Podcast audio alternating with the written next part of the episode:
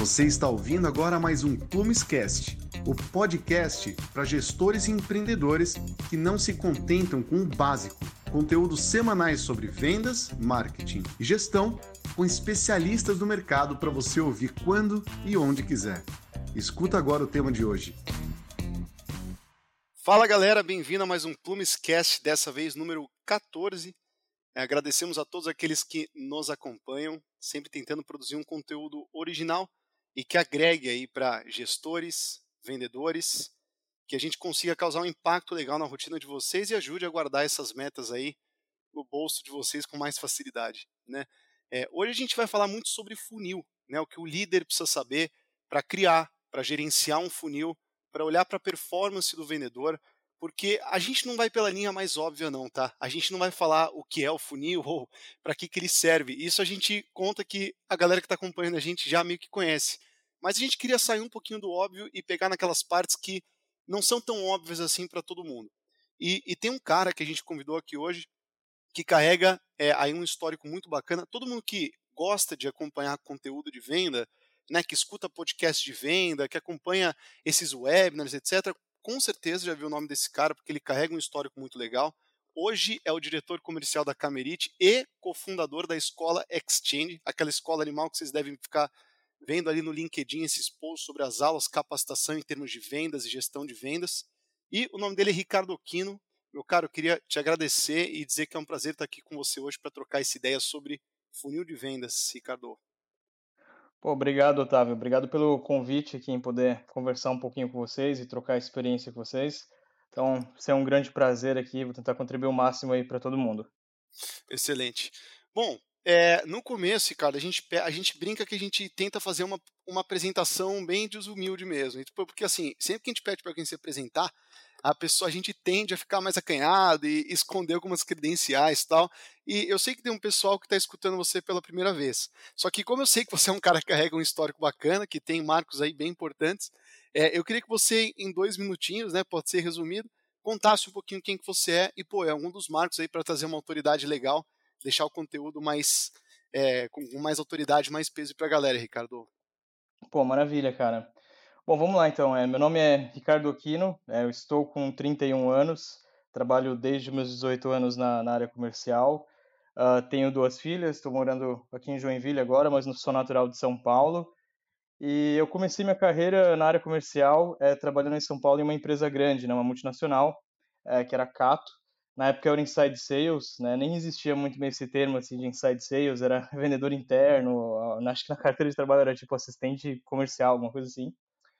É, e foi onde eu tive minha primeira experiência, assim, uma, uma ótima experiência. Não tinha nada muito a ver com, com a minha formação original, né, que era em comunicação social, mas eu, eu fui me apaixonando muito pelo, pelo, pela minha carreira, até por ter um, um líder na época muito inspirador para mim. É, comecei trabalhando ali, fiquei dois anos trabalhando como inside sales, uh, depois eu fui para uma multinacional americana que se chamava Monster.com, é, onde essa empresa já tinha um conceito de inside sales, né? Eu fui contratado como coordenador comercial e a ideia era trazer é, os principais contratos globais para o Brasil e começar a dar o start na operação. É, e fiquei um ano assim no Monster.com, teve muita experiência legal. É, tive uma crise existencial ali no meio do caminho, fiquei pensando, não sabia exatamente se era isso que eu queria fazer, eu queria empreender também, é, abrir um negócio, é, de e-commerce, aprendi muito, assim, a, a, a muita, com muitas dores, na verdade, tanto que ao longo de, de dois anos, assim, eu fali, né, completamente esse e-commerce, mas me trouxe uma bagagem muito boa, assim, do ponto de vista de gestão, né, que, e empreendedorismo que eu acabo carregando para a vida, assim. E, e, logo depois que eu, que eu fali, né, desse e-commerce, eu decidi voltar para o mercado de trabalho e eu precisava, eu queria encontrar alguma coisa que me fizesse brilhar os olhos, né, que, que me tira, tivesse essa, uh, esse desejo de empreender, esse, esse, senso de ownership sobre as coisas, é, pudesse fazer coisas novas, mas também fizesse o comercial, né. E aí eu encontrei isso nas startups. A primeira startup que eu trabalhei foi a Kaordic, é, isso foi em 2011 ou 2012, foi por aí. E na época nem tinha tanta discussão assim, sobre startups e tal. Era uma empresa de 20 pessoas lá em Floripa é, e eu entrei para ser da área comercial. E era uma venda completamente diferente assim de, de muita coisa que eu já tinha feito antes, que era uma venda totalmente enterprise. A gente é uma solução SaaS é, com um mercado de 150 empresas, então era account-based selling total, account-based marketing. A gente tinha um target de trazer 150 empresas, a gente trouxe 110 dessas empresas ao longo de três anos e meio. É, e o ticket, assim, né, ticket de 3 milhões ano, é, é, os menores que a gente tinha eram de 80, 90 mil ano. Então foi um baita aprendizado, assim, não tinha SDR, não tinha nada, era, era um processo bem específico, assim, bem especializado, né, de, de venda para o topo de varejo. Uhum. E foi uma experiência muito rica. É, ao, ao, depois de três anos e meio, né, a Kaorisk, ela, ela foi vendida para Lynx. E, e, nesse processo de venda da Lynx, eu fui convidado para trabalhar lá na Conta Azul, né, como para essa rede de vendas uh, de uma operação que ainda era um MVP. Né? A Conta Azul tinha três vendedores, isso foi em 2015, né? Três vendedores é, não tinha ainda nenhum, nenhum fator de escala para vendas. É, e a Contas já tinha começado a fazer MVP e falado, cara, a gente precisa continuar crescendo, né? a gente tem um desafio de dobrar ano sobre ano nos próximos seis meses e a gente quer testar alguma coisa nova. Então, vamos testar isso aqui que é vendas, né? e era um negócio completamente diferente do que eu fazia, porque era um ticket médio de 100 reais, né? Abaixo de 100 reais, uh, com relação aos tickets que eu já trabalhava. E tinha muito volume. Cara, muito volume, né? Então, eu entrei lá para construir um time que era para ser de 10, 15 pessoas, acabou virando um time de 80, 90 pessoas assim, em seis meses né, de trabalho. É, foi, foi uma baita loucura. Nesses primeiros meses eu foquei muito assim é, em, em, contratar, treinar, montar os processos, implementar CRM, né, fazer o, o feijão com arroz assim, de tudo, garantir que as pessoas estavam sabendo vender. A né. Joinville ainda tinha uma outra questão é, de as pessoas não é, serem, serem muito é, vendedores de indústria, né? E não de software. Então a gente teve que montar meio que um, uma capacitação muito forte dentro da companhia. Mas a gente conseguiu dobrar a receita ano sobre ano nos seis primeiros meses e no segundo ano também, ano sobre ano, é, 100%, mas com uma outra diferença, né? A gente começou a aprender muito, muito, muito sobre o processo, é, estruturamos modelo de pré-vendas, vendas, ops, enablement, é, aprendemos uma série de questões importantíssimas assim, na otimização de todo o processo e a gente reduziu esse time que era de 80, 90 para 36, 37 pessoas e dobrou o resultado, né? De novo, isso a gente já estava, é, é, acho que numa faixa de 30, 40 milhões ano, então era um grande impacto, né? É, bom, e aí depois que eu saí da, da, da Conta Azul, decidi voltar para São Paulo, né? Eu, eu ia ter uma filha, virei sócio de uma companhia, é, teve um curto espaço de tempo é, e decidi voltar aqui para Joinville, né? Para continuar crescendo minha família, minha segunda filha. E foi onde eu me juntei na Camerite, tá? Que é a empresa que eu estou hoje. Lá eu sou responsável por toda a parte de franquias, então a gente tem vendas, é, implementação de franquias, é, sucesso de franquias, suporte de franquias, é, em um modelo que ele é 100% de canal, né, e é um modelo que ele é B2B2C, então a gente usa o canal para chegar no cliente final. E basicamente o que a gente oferece é um SaaS, é, que conecta câmeras na nuvem para proteger vizinhanças, é, e a gente é, chega nisso no cliente final, na pessoa física, e também oferece solução de inteligência artificial para as autoridades, para o município, para a polícia, assim por diante. Tá. E em paralelo Excelente. a isso, tá, acho que além de tudo isso, só para complementar, é, também sou consultor, palestrante, e ao longo desse caminho é, me juntei com a Cameli para montar um projeto que nós dois tínhamos muito desejo de fazer, que era uma escola, né? É, nós gostamos muito de desenvolver pessoas, tivemos experiências similares, e a gente montou a, a Exchange né, que é o nosso projeto em conjunto que você comentou ali no começo. Excelente. Cameri, para quem não sabe, é a própria, tá? Lá da Homem. Então a gente está aqui com, no caso, vocês ouviram a historinha, a parte da Conta Azul é impressionante, né? De três pessoas. Então essa empresa que todo mundo já conhece hoje, a Conta Azul. Ricardo chegou lá na época de três vendedores, teve esse negócio de 80 pessoas em menos de um ano, que é um verdadeiro absurdo. Então, enquanto contratava e capacitava, se preocupava com o processo. Esse animal, muito parecido com o Cameri, né? Em termos daquele crescimento absurdo da Homem e agora estão juntos aí nesse processo da Exchange, né, Ricardo? Isso, perfeito. Animal, cara. Bom, vamos, vamos entrar no tema, então acho que a apresentação foi top, deu para entender bem. É, bom, vamos falar de funil, né, como prometido. Então, galera, a gente queria trazer hoje aqui é, bastante sobre processo de venda, sobre funil, de uma perspectiva não tão óbvia, se você ainda não sabe o que é funil, né, está se perguntando aí processo, eu acho que ainda talvez esse conteúdo é, não esteja na hora, vale a pena dar um passinho para trás. Mas, Ricardo, a primeira pergunta que eu queria te fazer é: para onde a gente tem que olhar, tá certo? O, o que, que todo gestor tem que olhar dentro de um funil de vendas, na hora que ele vai desenvolver o processo. Então, pô, ele decidiu que ele vai desenvolver o processo dele dentro de um funil. O que, que vale a pena me preocupar? Para que, que eu tenho que, que olhar? Tá certo? Como que eu faço a determinação de um processo bom e que funcione? Então, dicas gerais nesse sentido. Legal, cara. Acho que a primeira coisa que é muito importante né, dentro de qualquer operação, é, e talvez nesse momento inicial, o líder de vendas né, que está à frente, cara, ele tem que saber vender. Né? Eu acho que essa é a primeira coisa. E por que, que ele precisa saber vender? Ele tem que ter um método que ele consegue olhar e ver que faz sentido e replicar isso para outras pessoas. Né? A partir do momento que ele consegue replicar isso, ele consegue começar a construir o processo dele, né? fazer todo o playbook ali de é, quais são as atividades que precisam ser feitas, qual que é o passo a passo, como que funciona a jornada de venda do cliente, quais são as principais fases, onde que a gente gera demanda e assim por diante. Então, uma vez que ele entende isso, é, quando a gente pensa em processo, né, todo processo ele tem que ter uma entrada e uma saída. Né? E em vendas de, de, de, de ticket médio um pouco menor, e vamos falar de menor aqui, sei lá, é, abaixo de 100 mil reais ano, né? É, é, muito comum que as empresas separem esse processo em duas etapas. Uma etapa que, que usa o pré-vendas, né, que é o SDR ou BDR, onde a gente olha entrada né, de volume de prospecções ou de volume de leads e saída de oportunidades, e a outra etapa né, de oportunidades para vendas. Né? São dois processos diferentes que é muito, é muito comum eles serem separados, ainda mais nos dias de hoje. E aí, o discernimento sobre é, saber vender ele é super importante para esses momentos, na criação do processo, para entender quais são todas as fases e o que deve ser feito. E com base nisso, né, a gente vai criando o que a gente chama de gatilhos de cada fase. Então, ah, o que, que você precisa fazer nessa fase para ir para a próxima? Dessa fase, o que, que você faz para ir para a próxima?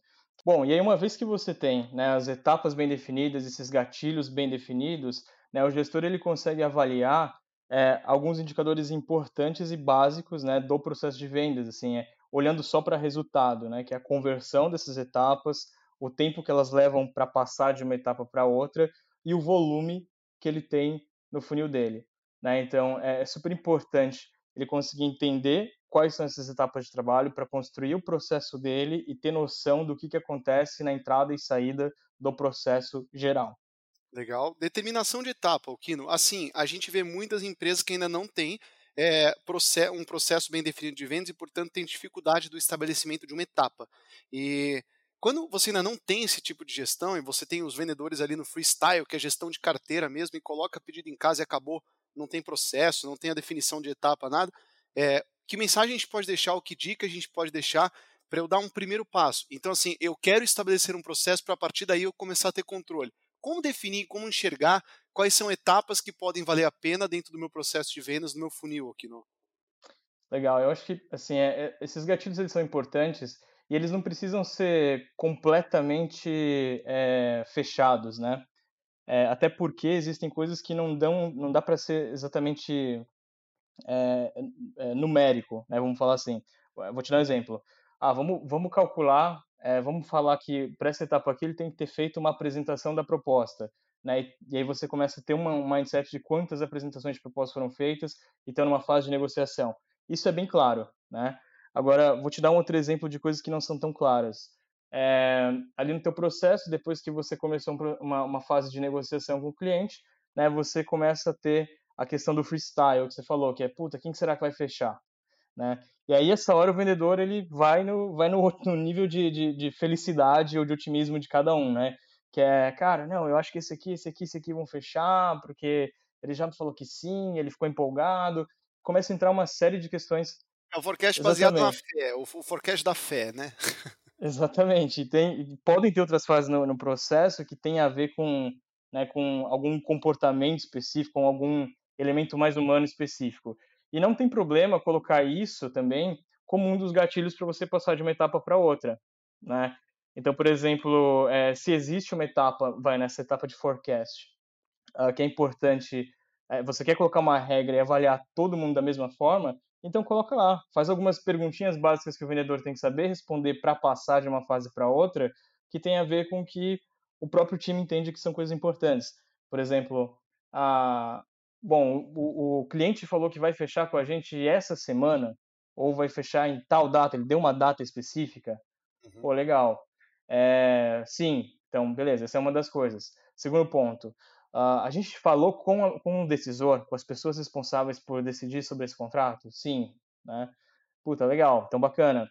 É, ele já comparou a gente com outros concorrentes e já trouxe, né, já fizemos a negociação com base, é, olhando, olhando para o que os outros oferecem, o que a gente oferece, assim por diante? Já. Então, ótimo, vamos concordar em concordar que isso daqui é, um, é, um, é uma oportunidade que está quente? Vamos. Né? Então, desde que todo mundo siga esse mesmo critério, né, você não vai ter problemas depois em medir as conversões do seu funil e, e ter muitos outliers, né, ou seja, é, resultados muito distintos quando a gente olha para de vendedor para vendedor. Assim. Legal. É, pô, a gente, a gente trabalhou com tanta implementação, Ricardo, de funil, cara, porque basicamente dentro da solução da Plumes existe um funil e, pô, a gente trabalha com essa lógica de workflow. E o que a gente vê muito na prática é o seguinte: muitas vezes, é, a gente, na hora que a gente implementa o funil, tá tudo certo. A gente define as etapas, a gente define os gatilhos bem definidos e coloca esse funil para rodar. Só que com o tempo, com o tempo, a gente repara que existem algumas oportunidades de fracasso desse processo de venda. Eu vou falar alguns dos erros mais comuns que a gente assiste, tá? E gostaria que você comentasse um pouco sobre esses erros, né? Talvez como evitá-los, enfim, e ver se você também já passou por isso ou já viu esse tipo de situação.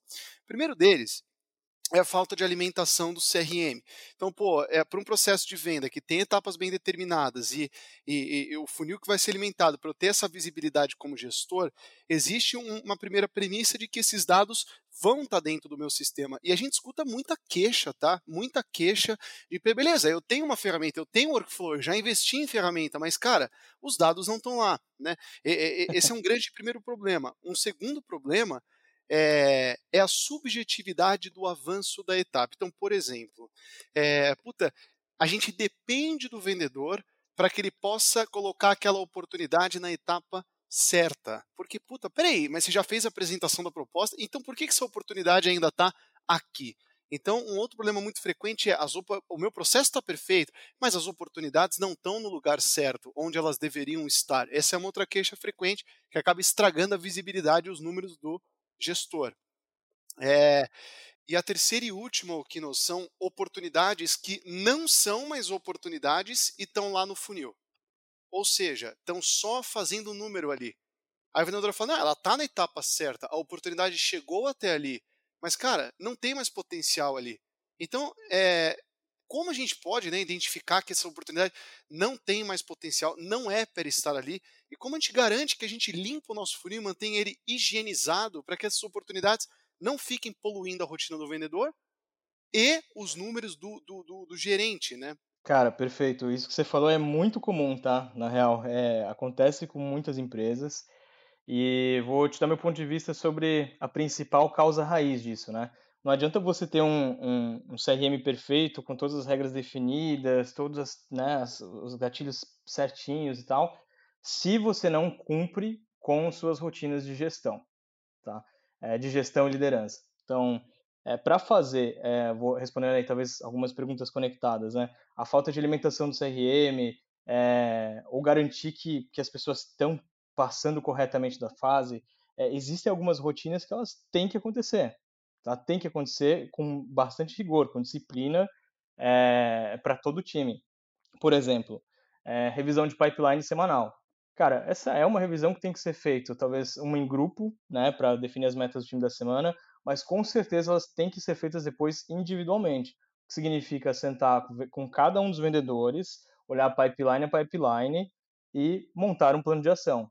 Toda né? semana. Vou dar algumas toda semana é, com, vou dar algumas ideias do tipo, cara, o que, que você vai fazer essa semana? Né? Quais são as contas mais importantes? O que, que você vai focar? Quantas oportunidades você precisa trazer? Ou quantas prospecções você precisa fazer? Qual que é a sua meta dessa semana?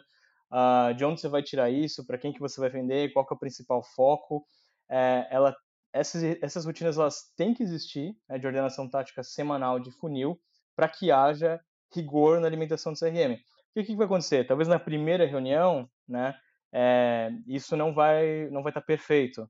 Mas aí, né, o gestor ele não pode ser só gestor, ele também tem que ser líder, ele vai ter que dar um feedback para a pessoa, vai ter que mostrar para ela a importância né, de preencher o CRM, do quanto você não consegue desenvolver um plano tático é, nem medir performance, nem saber como que o próprio gestor pode ajudar se o CRM não está preenchido, né, se a pessoa não segue é, as regras de atividade, e principalmente o quanto que não preencher é, o CRM e trazer um plano consistente pode prejudicar na própria evolução da carreira desse vendedor.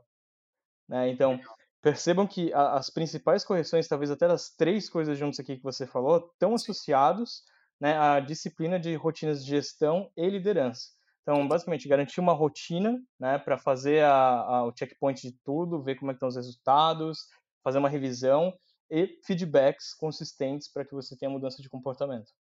Cara, animal e, e, simples de implementar, né, pessoal? Então a gente vê que como remédio a gente enxerga que é, existe, né, para a gente manter a saúde do pipeline do processo de venda, o gestor tem como papel essa proximidade, essa proximidade do time para garantir que aquele pipeline está higienizado, ele está ativo. Isso o que significa que ele está higienizado, ativo, enfim, está fiel aos números, né? É, primeiro, de novo, ele está um CRM alimentado, um pipeline alimentado, a gente ter ali as oportunidades em suas devidas etapas. Isso o próprio CRM com, com, com automações e com regras específicas. Um, um, bom CRM tem que dar conta disso, né, pessoal? Avanços automáticos de, de, de etapa. E terceiro, definição do que não tem mais potencial para não deixar coisa apodrecendo dentro do funil. E com uma com uma prática simples, o Kino trouxe aqui uma ideia de pô, vamos manter então uma reunião periódica e frequente para que a gente tenha certeza de que o funil está sendo alimentado. E vou até grifar outra coisa que você falou, Kino, que é animal. Cara, isso não é para o gestor, isso é para o vendedor, principalmente. Sabe, não é, pô, corrija o seu funil porque eu preciso entregar a minha meta da minha área.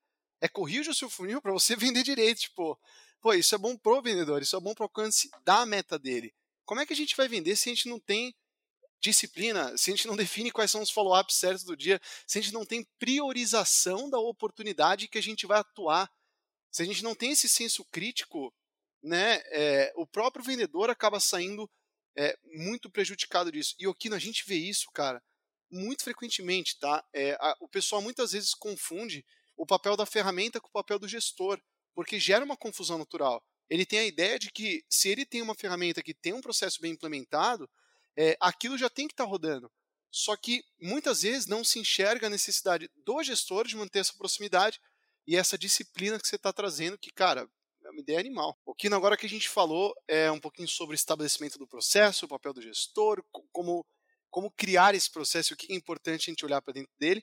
É, eu queria te perguntar a respeito de indicador, porque esse é outro tabuzão, né, de ah, porque eu vou olhar para esses ou para esses KPIs. Então, assim, na sua visão, na sua opinião, quais realmente importam e são os indicadores mais importantes que um gestor ele tem que ficar de olho para gestão do processo comercial dele, o que não? Legal. É, cara, eu acho que o principal desafio, tá, em qualquer operação, assim, é tentar entender quais são as atividades de trabalho, né, que, o, que você faz ali como na tua equipe, que tem maior correlação com o resultado. Né? E a partir do momento que você começa a descobrir isso, é super importante você começar a medir. É... Então, qual é o primeiro passo? É criar algumas hipóteses do que, que você acredita que, que pode ter resultado das iniciativas que você faz com seu time. Por exemplo, vamos pegar, sei lá, um caso de, de outbound, né? É, você primeiro manda um e-mail, depois você manda um WhatsApp, depois você liga. É, será que isso funciona melhor do que você ligar, mandar um WhatsApp e depois mandar um e-mail?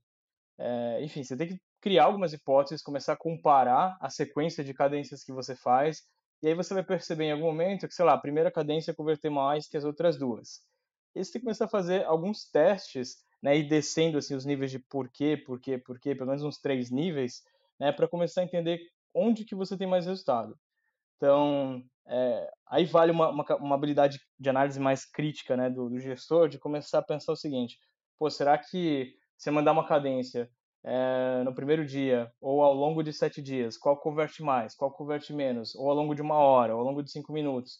Enfim, tem que fazer uma série de testes que, a partir do momento que você começa a descobrir o que tem mais correlação com o resultado para você, você começa a definir isso como meta. Então, por exemplo, já descobriu ali que uh, você precisa fazer sete cadências para você conseguir uma conexão contato ao longo de cinco dias. Né? Então, você tem que começar a acompanhar esse tipo de informação diariamente. Nós estamos cumprindo sete cadências, né, as sete cadências que estavam previstas já para serem feitas dos dias anteriores. é, todas as cadências sendo cumpridas, estamos chegando no resultado que a gente esperava, é, estamos on tracking na meta de, de atividades e de cadências que a gente se propôs. É, então, a partir do momento que você começa a descobrir isso, você começa a ter mais controle de prevenção e poder de atuação caso alguma coisa dê errado. Né? Você sabe que se alguma coisa quebrou ali no meio das cadências, no meio do caminho, é, você pode simplesmente atuar ou fazer alguma iniciativa clara para interferir no resultado. Legal. Ou seja, o indicador que importa é o indicador que dá resultado e é ele que eu tenho que acompanhar. Perfeito. De maneira geral é isso, né? E olhar para o trabalho, não ficar olhando só para é, lead oportunidade, oportunidade ganha aqui esse indicador de resultado, né? A gente tem que olhar para indicador de trabalho e perceber quais são as coisas que mais trazem resultado para a gente. Excelente, muito bom. Então, galera, um outro insight que fica aqui, tá? Mais uma vez destacando aí uma frase do Okino, é, para de de, de, se apegar a determinados indicadores. Claro, a gente sabe que é, ciclo, taxa de conversão, ticket médio são indicadores chave de venda que a gente tem que acompanhar, mas vamos um pouquinho além, né? Que tipo de indicador que, que, que realmente é importante para o diretor comercial ter? E o indicador importante, o que a gente está absorvendo aqui agora é, é o indicador que de fato está relacionado com o seu resultado. Enquanto a gente não conseguir metrificar e testar para entender o que de fato influencia os nossos resultados, é, tudo gira em torno do achismo. Você pode estar olhando para métricas que, na verdade, são métricas de vaidade. Você pode estar exigindo indicadores do seu time em termos de velocidade da abordagem, um número de abordagem, ou, ou seja lá o que for, que na verdade não estão relacionados. Enquanto você não for um cientista de verdade, um cientista de vendas, aí, um sales scientist que consegue medir isso enxerga o que tem influência ali, uma hipótese comprovada, você pode estar medindo coisa que não importa. Então acho que esse é um, um outro insight animal que ficou eu queria puxar isso para pessoas, tá, Okini? Então, aproveitando que a gente está nessa linha, é, entendemos um pouco sobre processo, como olhar para ele, como montá-lo, como metrificá-lo, como acompanhá-lo. Vamos sair um pouquinho agora para um, um, indivíduo, né? para uma, uma, pessoa ali que está que tá dentro do processo e o desempenho individual dela. Como que um gestor pode olhar para um profissional, falando agora de um, de um, profissional específico, e seu desempenho? Como acompanhá-lo em termos de, de, de indicadores, KPIs, aqui no Legal, eu vou tentar dar, dar alguns exemplos aqui, né, de como que a gente vai fazendo o drill down, né, a partir do momento que a gente já encontrou alguma coisa que tem muita correlação com o resultado. É, e reforçar uma coisa que você falou, assim, é, buscar por ticket médio, né, por esses outros resultados, eles são importantes de olhar, né, mas, assim, você olhar para o teu ticket médio variando, assim, todos os dias, não gera nenhum poder de ação, né, se você não souber o que está causando o, a oscilação de um ticket médio, você só vai ficar louco olhando para o ticket médio sabendo que ele está mudando todo dia, né? Então você tem que descobrir exatamente o que acontece antes para você ter poder de ação. E a partir do momento que você descobriu isso, você começa a fazer mais um desdobramento em cima do vendedor ou do SDR, né, do rep, de maneira geral. Então vamos por assim, você já chegou lá à conclusão que tem, você precisa de sete touching points para você converter um, um prospect em uma oportunidade. Você precisa fazer sete atividades com ele. É, beleza. E aí você percebe que tem sete pessoas fazendo sete todos os dias, mas tem um que converte mais ou, ou menos do que o outro. O que, que será que cada um deles está fazendo diferente? Será que existe um padrão entre, cara, ligações convertem mais do que e-mails, ou e-mails convertem mais do que ligações, ou LinkedIn, social points convertem mais do que tal coisa? Tem que ser feita essa análise, e a partir do momento que você descobre isso, você tem que começar a comparar no nível de detalhe. Vendedor a vendedor, e ver se eles estão cumprindo exatamente com aquela cadência de atividades que foi especificada. Então, eu falei, cara, dos sete points, cinco tem que ser é, de, de, sei lá, de e-mail, dois de social e dois de social, sei lá, se for o caso, né? É, a gente começa a fazer esse drill down. Mas olhando também para operações inside, assim, que, que usam bastante telefone, é, poderiam ser o seguinte, pô, se a gente quer que tenha uma alta taxa de conexão né, com os contatos por telefone, é, será que o que, que a gente precisa fazer para ter uma alta taxa de conexão? Né? Será que a gente precisa ligar rápido? É, quanto que cada, qual que é o tempo médio que cada SDR está levando para fazer a primeira tentativa de contato com aquele lead? É, ou quanto tempo cada SDR está falando efetivamente por dia? Né? Será que ele está gastando mais tempo uh, falando com o cliente, né? gastando tempo vendendo, né? levantando, levantando dores, etc e tal, ou ele está mandando WhatsApp, ou ele está fazendo qualquer outra coisa? Né? Então, é, de uma maneira geral, né, o que mais vale a pena você olhar para a performance individual é o desdobramento né, de quando você entende de quais são os principais indicadores de trabalho que tem correlação com o resultado. Aí você chega num estágio, cara, de, de ter muito controle sobre o resultado. Né? Porque você sabe quais são exatamente os tipos de atividades que devem ser feitos e medidos é, e mensurados, né? Para que você fique na linha da entrega. Nossa, isso que você falou é tão polêmico, sabe? No começo você falou, é um negócio que muita gente não enxerga, esse negócio do. Pô, é, o que, que é um indicador sem um poder de ação? Né? Porque, tipo, é, é, é porque é, é, muito sexy. Eu tô ligado que é muito sexy ter indicador, tá? E, dashboard, cores, tabelas, linhas, números, pá, no telão.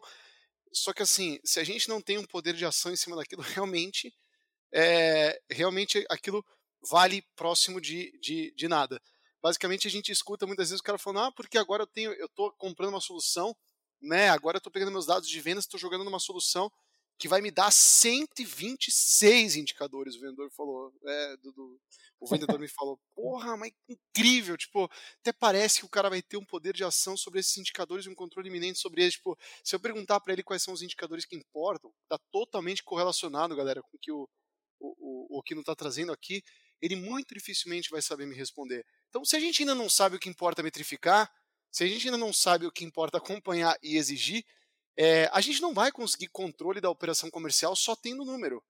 Eu acho que o, o indicador ele, ele, não vai é, ele não vai nos ajudar se a gente não tiver o poder de ação. Quando a gente olha para o indicador, a gente olha e fala assim: caramba, olha, identifiquei uma coisa, eu já sei o que tem que ser feito, vou corrigir, vou alcançar o resultado que eu preciso. Mas enquanto a gente não tem isso, é, não adianta você atrás de indicador. E, e, eu sei que é sexy, é, que o livro fala, que, pô, mas eu tenho. É, é legal, não é? Ter, ter, um telão assim com bastante número, parece que a gente é um gestor comercial bom, dá essa impressão. Tipo, eu tô vendo muito número na minha frente.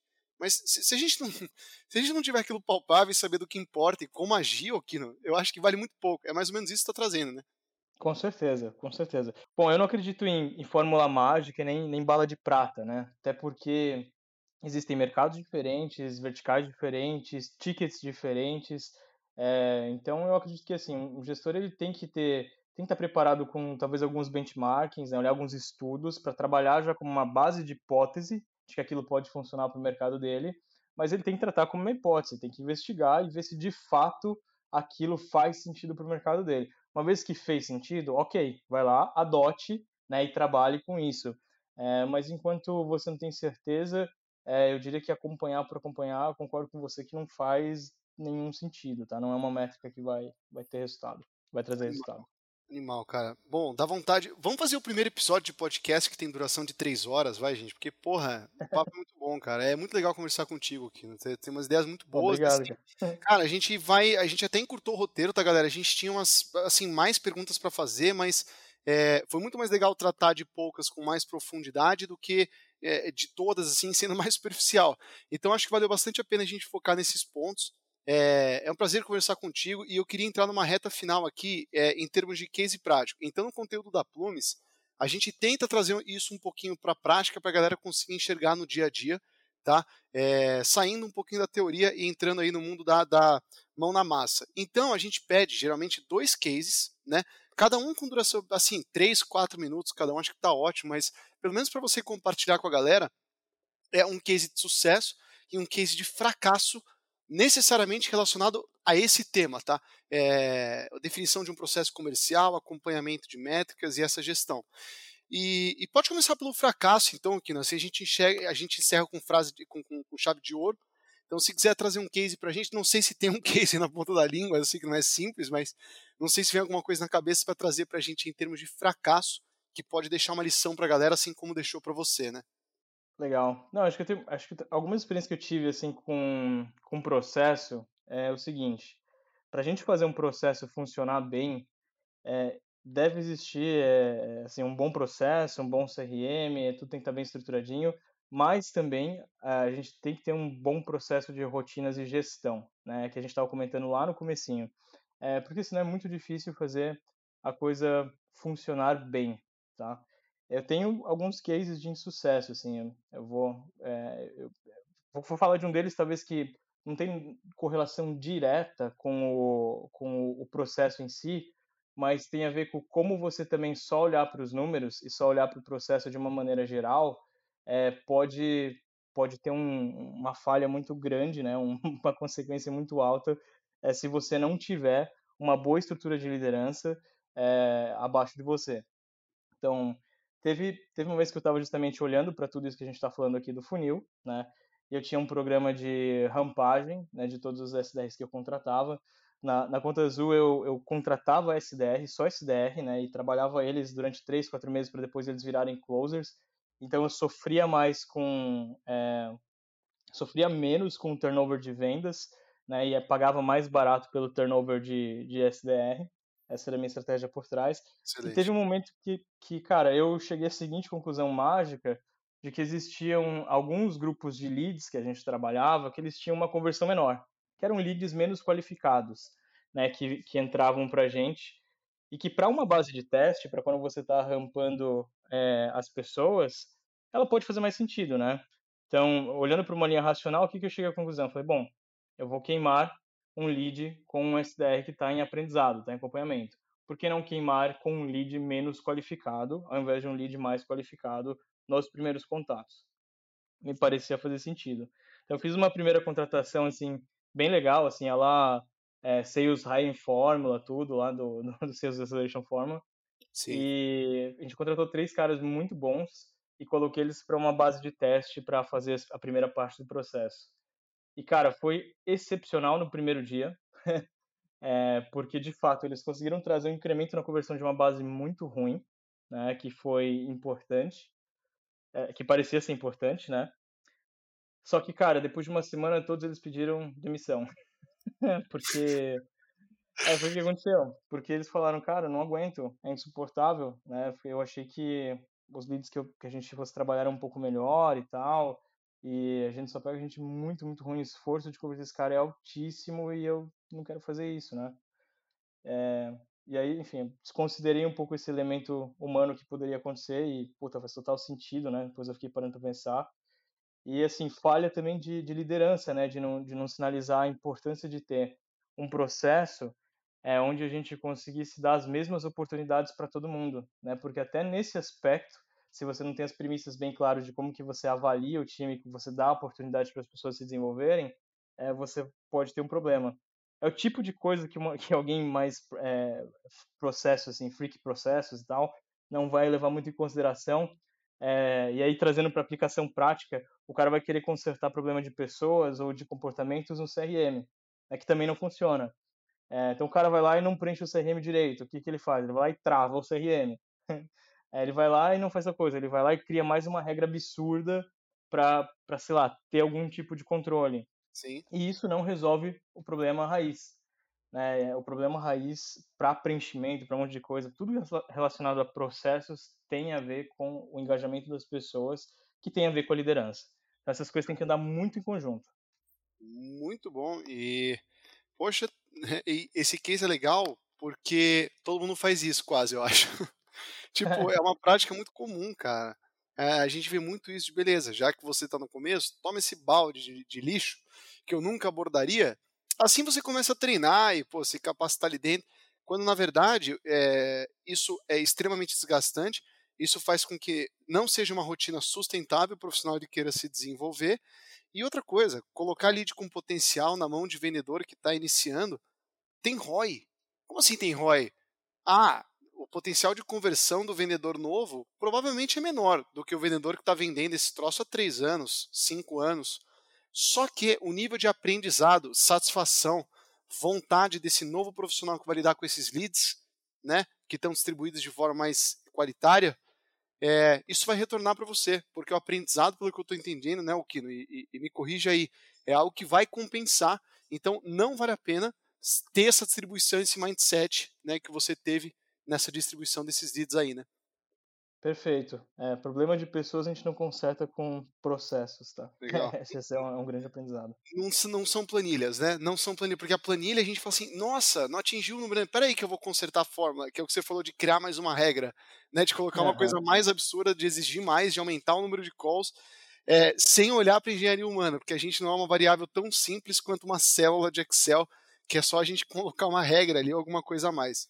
Então, lição, Perfeito, lição animal e vamos para o sucesso então, né, pô? Então, alguma aplicabilidade, assim, é, na sua história, claro que tem só no comecinho do podcast, quando você trouxe a história, já dá para ver vários episódios aí que, que você conseguiu o alcance do sucesso, mas se você conseguisse concretizar para a gente algum case mais específico, né, alguma coisa mais prática aí para contar de um, pô, um processo bem estabelecido, acompanhamento de indicador certo, como é que você foi mais longe com isso, enfim, consegue trazer alguma coisa para a gente?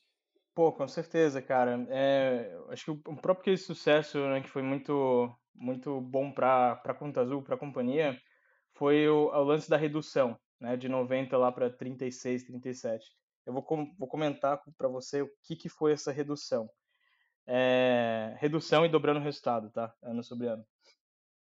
Foi basicamente o seguinte, né? Quando eu comecei a olhar para esses indicadores que a gente estava discutindo, né, formular as hipóteses do que, que pode impactar ou não o resultado, é, eu comecei a perceber é, um indicador importante que era a quantidade de horas trabalhadas efetivamente sobre um SDR. Essa foi a minha primeira hipótese. Puxa, será que a gente está cumprindo né, todas as cadências que a gente fala que tem que fazer, tudo que está lá no playbook? Eu acho que não. Né? E aí elaborei uma hipótese e falei, bom, como que eu vou, vou validar isso? Vou ver, primeiro de tudo, quantas horas gastas, assim, trabalhando mesmo, cada SDR tem por dia. Né? Então, quanto tempo produtivo que eu tenho do meu SDR? E aí, quando eu comecei a olhar para esse número, é, eles, tinham, eles tinham um tempo produtivo mesmo, assim, falando com o cliente, interagindo com o cliente, de uma hora e meia por dia. E aí eu pensei assim, pô, cara, mas a gente tem oito horas no dia, né? Eles estão falando uma hora e meia. É, vou multiplicar por seis. É, pois é, parece que não, não, não tá muito bom, né? É, a impressão é essa. É, e a galera falava, não, a gente tá cumprindo cadência, tá fazendo isso, eu tento ligar pro cara seis vezes, sete vezes antes de dar lost e tal. Eu falei, beleza, tá bom. Então deixa eu buscar aqui os motivos de perda que a gente tem no topo do funil. Né, e os principais motivos que eu tinha ali no topo do funil eram ah, o cliente não atende, o número tá errado, nunca mais atendeu, né? Sabe, sabe aquelas coisas assim, caixa postal? Esses eram 80% do, dos, dos 100% de perdidos, né? Então, uhum. é, eu falei, cara, se eu conseguir resolver alguma coisa aqui, eu acho que a gente vai ter um ganho de produtividade. E aí, o que, que, que eu fiz? Eu comecei, é, é, eu fui fazer um outro teste que foi, bom, eu vou testar colocar um sistema de, de telefonia automática, né, para que a gente tente automatizar uma parte do processo humano, que é ficar tentando ligar para os contatos. Então, vamos colocar aqui uma maquininha que liga sozinho, né, vamos regular tudo aqui certinho, e vou fazer um experimento disso aqui com uma parte do grupo. Né? Um grupo vai usar e o outro não vai usar. Tinha um pouco de receio de fazer, é, fazer esse tipo de iniciativa, porque é uma startup com uma cultura muito forte né, de, de pessoas, e, e, eu ia colocar um sistema automático. Né? Eu fiquei com, com bastante receio de que o time pudesse associar isso de alguma forma com operações de telemarketing. Né? Então eu dividi, eu tinha, acho que tinha 40 e poucos SDRs na época, eu coloquei metade num grupo com o discador, metade sem o discador, né? E o grupo com o discador bateu meta logo, no décimo primeiro dia do mês, assim, sabe? É, por quê? Porque o discador começou a entregar uma eficiência absurda é, para aquele grupo de SDR e eles passaram de, sei lá, de uma hora e meia falada por dia para três horas e meia, né? Quase triplicou ali a produtividade deles. Então, a primeira coisa que a gente fez foi colocar né, o, é, o discador para todo mundo. E o segundo foi trabalhar mais a fundo nesses lead indicators, que foi começar a descobrir quais eram as principais correlações que a gente tinha né, dentro desse processo de descagem é, com maiores taxas de sucesso. Né? E a gente foi descobrindo que, por exemplo, é, até sete tentativas de contato ainda tinha uma boa taxa de conversão ao longo uhum. de sete dias. Né? E, obviamente, para descobrir isso, o que, que eu fiz? Eu estressei muito a base. A gente chegou a fazer 20, 30 contatos ao longo de uma semana né? e começou a acompanhar até onde fazia sentido. A gente falou, cara, 7 em 7 dias é bom. É, e a gente foi um pouco mais a fundo. Chegou lá no primeiro dia, na primeira hora, nos primeiros 30 minutos, 10, 5, e descobriu que se o primeiro contato, se as primeiras três tentativas que a gente fizesse tivessem dentro dos. a partir de 10 minutos, a partir de 5 minutos que o lead se cadastrava, a gente tinha 10 vezes mais chance de conseguir falar com aquele lead. É, quando a gente descobriu isso, cara, virou assim, virou controle. Aí sim, né, virou um indicador importante de trabalho. Então a gente tinha meta diária, né, de quantidade de tentativas de contato, de tempo, é, o que a gente chamava lá de response time, né, de tempo médio para fazer a primeira ligação a partir do momento que o lead se cadastra, por pessoa, por time, é, de toda a área de SDR. Isso garantiu um aumento de produtividade gigantesco. Assim, eles passaram a falar 5 horas e meia por dia cada SDR ao, até o final do ano e isso fez com que a gente reduzisse boa parte do nosso time. Né? E, então foi, foi praticamente metade da redução do time. Né? Foi, deixou muito claro que a gente não tinha muito controle né, sobre tudo que a gente estava fazendo e teve um processo de descoberta que acabou sendo muito bom, né? Porque a gente dobrou o resultado com metade do time. Excelente. Ou seja, um ganho de produtividade imensurável, né? Sim, com certeza. Cara, muito bom, muito bom. Galera, então fiquem com é, com esses insights do Ricardo hoje, que, porra, é, e acho que os cases foram excelentes porque representaram exatamente o que a gente conversou antes né? Então, o reconhecimento de uma métrica que importava e como isso trouxe ganho de produtividade para o processo. Eu espero que vocês consigam, claro, não precisa, é, não precisa desenhar ou tentar reproduzir exatamente o exemplo que o Ricardo trouxe na realidade de vocês, mas espero que vocês consigam olhar isso da perspectiva macro, da perspectiva da teoria, do que, que ele pensou, da desconfiança, da hipótese, da comprovação e da mudança no processo para o ganho de produtividade. Esse é o ponto, né? Essa é de fato a aplicação da teoria na, na prática. Bom, pessoal, como a gente tem que, tem que seguir aqui um padrão de horário, eu, eu conversaria bastante mais com o Ricardo. Claro que vamos convidá-los para próximos conteúdos aí junto a Plumes, mas hoje a gente vai ficando por aqui e essa foi a elaboração, o controle e a visão aí de um funil com Ricardo Aquino, que agora queria só para encerrar que falasse um pouquinho da Escola Exchange, cara, porque a gente tem visto alguns conteúdos que vocês vêm postando, os feedbacks são animais. Então, esse conteúdo todo, galera, que a gente teve aqui hoje com o Ricardo, é, ele é ensinado, né? Na verdade, essa escola traz esse tipo de conhecimento em formas de aulas que eles ministram, enfim.